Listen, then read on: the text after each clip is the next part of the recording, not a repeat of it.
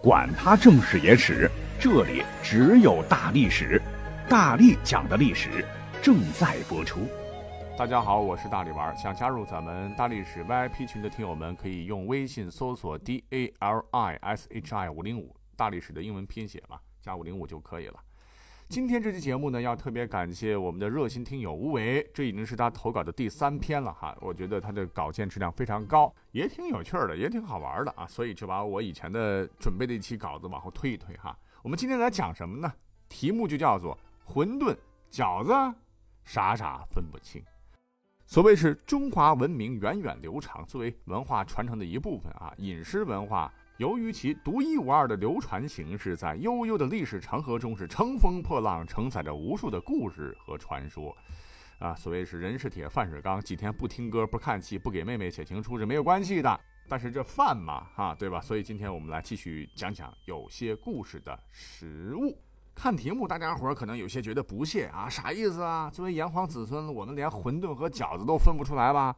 对得起之前吃过的年夜饭吗？有汤的是馄饨，没汤的是饺子呗。哼，您先别急，这事儿啊，还得要说一下鄙人的经历啊。话说呢，那在一个冬至，在上海出差，中午呢拿着饭盒去打饭，食堂大娘慈祥地望着我说：“孩子。”今天冬至了，这儿有饺子，一股暖意瞬时是涌上心头。道过谢之后，把饭盒递了过去，然后一大碗的汤汤水水、疑似饺子的东西就端了出来。于是呢，我就怯生生的去问：“此物果为饺子乎？为何有汤乎？”大娘答曰：“不是饺子是啥呀？你这孩子呀，傻乎乎啊！啊，开个小玩笑哈。”其实，呃，历史上有汤的饺子，它就叫汤饺啊，一点没错。那么饺子相传为汉末三国时与华佗神医齐名的另一位医圣张仲景所创。张仲景当年在东吴不是做了很长时间的官吗？告老还乡的时候，恰逢寒冬啊，一路上看到冻饿而亡的死者随处可见。很多活着的人呢，也是衣不蔽体啊！哎呦，真是人间惨境，这让医者父母心的张仲景是心生哀怜呐。回到家之后呢，老爷子仍然放不下这件事儿啊，于是自个儿在家里潜心研究，最终研制出了一种可以抵御饥寒的食疗中药药方，这就是祛寒焦耳汤。娇嫩的娇，耳朵的耳啊！研发好以后呢？就赶紧，张仲景第一时间叫徒弟舍药治病。那他的徒弟呢？冬至那天，在南阳东关的空地上支起一口大锅来，把一些包裹着羊肉和驱寒的药品的面皮儿一起放到锅里煮啊。只要有穷人来讨药，马上就给这些穷人盛上一碗。那么这些穷人喝了以后呢，是浑身发热，两耳生暖，再也没有因为天冷把人冻死的情况发生了。这些受尽苦难的人，为了纪念张仲景。每年到了冬至这天呢，就煮焦耳，这就是饺子的前身。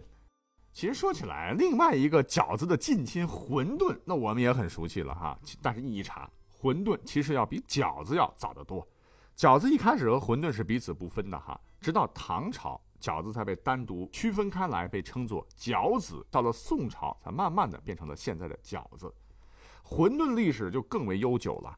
关于混沌的起源有三种传说，分别是汉朝匈奴之说、道家之说和西施之说。那时间有限，我们就讲讲最为传奇的西施之说吧。相传在春秋末年，吴王夫差打败了越王勾践嘛，就得到了许多金银财宝。特别是这个好色的君王得到了绝代美女西施之后呢，更加是得意忘形啊，终日沉溺歌舞酒色之中，不问国事。那么这年冬至节到了，饮宴之后吃腻山珍海味的夫差竟然心有不悦，是搁住不食。这一切呢，都被西施是看在眼里啊。他趁机跑到厨房去和面又擀皮儿，欲做出一种新式点心来，以表自个儿的心意。那皮子呢？在他手里翻了几个花样以后，就终于包出了一种类似本鸡式的点心。本呢，就是用竹木或薄铁皮等做的搓东西的器具，哈，鸡就是簸箕那个鸡吧。然后放到沸水当中，这么一焯，点心便一只只泛上水面。他盛进碗里，加进鲜汤，撒上佐料，献给吴王。吴王一尝，嗯，鲜美至极，一口气就吃了一大碗，连声问道：“大令，这是啥呀？”西施暗中好笑，哼，你呀，成天浑浑噩噩，真是混沌不开啊！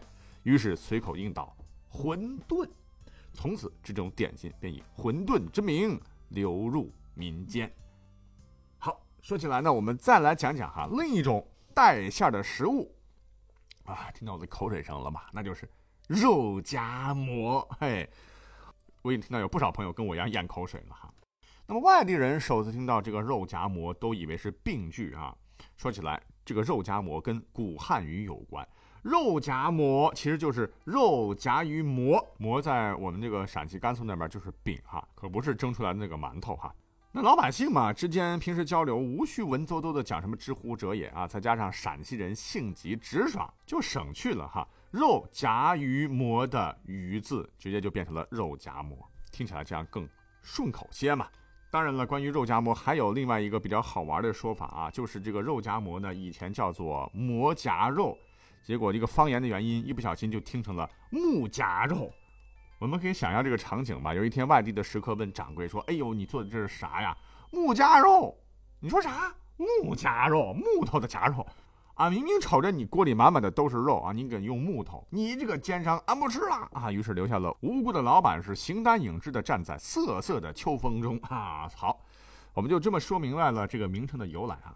下面呢，我们再来说说肉夹馍的历史吧。据史料记载说，当年制作肉夹馍的这个腊汁肉，在战国时期称之为韩肉，原产于当时位于秦、晋、豫三角地带的秦国。战国末期呢，秦国灭了韩国，制作工艺就传进了咸阳。随后的两千年，秦川大地是饱经战火洗礼啊，但是这韩肉的工艺始终没有失传。比方说，在今天的西安就有肉夹馍的这个馆子，命名为什么秦豫肉夹馍，就是隐喻自个儿是正宗的腊汁肉的名店。而且用来夹馍的这个腊汁肉的这个做法呀，啊，这个讲起来的话也是让大家是满口生津呐。你知道这个做法是什么呢？啊，要选用上等的硬肋肉，肋骨的肋，用盐、姜、葱、草果、扣仁、丁香、枇杷、桂皮、冰糖、大香等二十多种调料，然后汤煮而成。当然了，这个火功也需要特别讲究。地道的腊汁肉啊，是色泽红润、酥软香醇，肥肉不腻口，瘦肉。满含油啊，配上热馍夹着吃，美味无穷啊！那肉是好肉，馍自然也不能含糊了。正宗的肉夹馍使用的是白吉馍，据考证，发源于今天陕西的咸阳市的彬县的北极镇。这个镇子呢，古代的时候称为白骑镇啊，骑就是好马，白色的好马。那白骑自古都是陕甘通衢要道，设有驿站的。这个驿站呢，就叫做白骑驿啊。那么到了明清时期呢，群众就将这个白吉转音为白吉，吉祥的吉。也有人说啊，是因为这个吉字太难写了，马字旁加现在那个河北的简称冀啊，太难了，笔画太多了，于是就变成了白吉。当地群众就将这个名称啊沿用至今。那么在清朝中叶之前呢，这里原是回汉杂居的地方，地名是白吉里，当地群众都能制作白吉馍，并作为日常主食。也就是说，这个馍它发源于白吉，因此呢，把这种发面饼子叫做白吉馍。所谓是红花虽好，还得绿叶相衬；含肉虽香，也少不了白吉馍的包容。自此以后呢，流传于全国各地的肉夹馍就正式诞生了。这肚子真的有点饿了。好，抓紧时间，最后我们再来说一说我们家常菜之一的鱼香肉丝。好了啊，这道菜不光我爱吃，而且我觉得它可能是在历史上被误解最深的一道菜。为什么呢？因为鱼香肉丝，鱼香肉丝里边它根本没有鱼啊！你饭馆点菜的话，你就三幺五投诉也没有用啊，它就是没有鱼。鱼香肉丝的这个鱼香，其实它是一种香型。我们可以用一种不太恰当的比喻哈来说明问题。比方说，我们喝的这个酒，什么酱香白酒，它并不是白酒里加了甜面酱、豆瓣酱或者虾酱哈，而是一种独特的香型。鱼香肉丝也是一样的，它是通过调味品调制而成的，主要材料有葱、姜、蒜、酒、醋、酱油、泡菜等。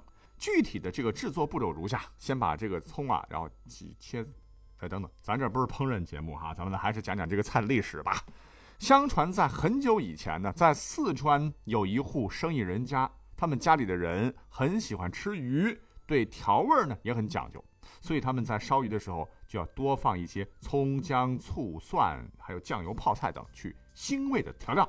那么这天晚上呢，女主人在炒另一道菜的时候，为了不浪费配料，就把刚才烧鱼的下脚料就炒了进去。炒好上桌之后呢，哎呀，这是一位贤妇啊，她又担心这道灵光一现的菜不好吃，入不得老公的法眼。正在发愁之际，男主人回家了哈，不知道是妒忌之故，还是感觉这道菜比较特别，还没等开饭就呱呱呱开始吃起来了哈，边吃边说：“哎呦，婆娘，这啥子哟啊，香喷喷的。”那见他老婆支支吾吾的，就又问了一句：“这么好吃是啥个做法噻？”此时呢，妻子才一五一十的给他讲了一遍。哎，从此以后呢，每当这位老哥嘴馋的时候呢，就会跟他老婆讲啊：“再做个鱼味的菜吧。”慢慢的，这个鱼味就变成了鱼香。这当然是一个传说故事了。可是我们要真的较真儿哈，去仔仔细细的去查找的话，你会发现，哎呀，其实呢，这道鱼香肉丝，呃，它的出现的历史啊，并不长。比方说，我们找到了一九零九年出版的《成都通览》这本书当中呢，就收录了一千三百二十八种川味菜肴，里边它竟然没有鱼香肉丝。那么这道菜是怎么出现的呢？是在抗战时期，蒋介石有一个厨师吧。很有名，在全国啊，就最终定名，并且将这个名字是流传至今了。哎，讲到这儿，我们看一看哈，从商代伊尹的五味调和说到火候论，到现在大名鼎鼎的八大菜系和满大街的网红小吃，你会发现哈，咱们的饮食文化的流传从来没有中断。其实呢，文化的传承就是这样潜移默化的，就像咱们这期节目一样哈，嘚不嘚的就跟大家聊了十几分钟的这个饮食文化啊，希望您能够喜欢。好，我们下期再会，拜拜。